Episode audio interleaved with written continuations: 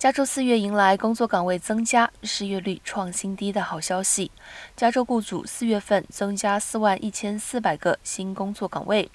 在连续十四个月增长后，该州失业率降至新冠肺炎疫情开始以来的新低。加州如今已经恢复二零二零年三月和四月失去两百七十万个工作岗位的百分之九十一以上，但与此同时，加州却出现经济放缓迹象。通货膨胀居高不下，在抵押贷款迅速上升后，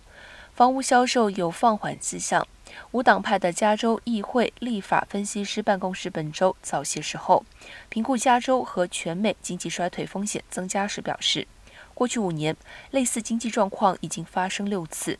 在这六次的衰退中，每次都发生在两年内。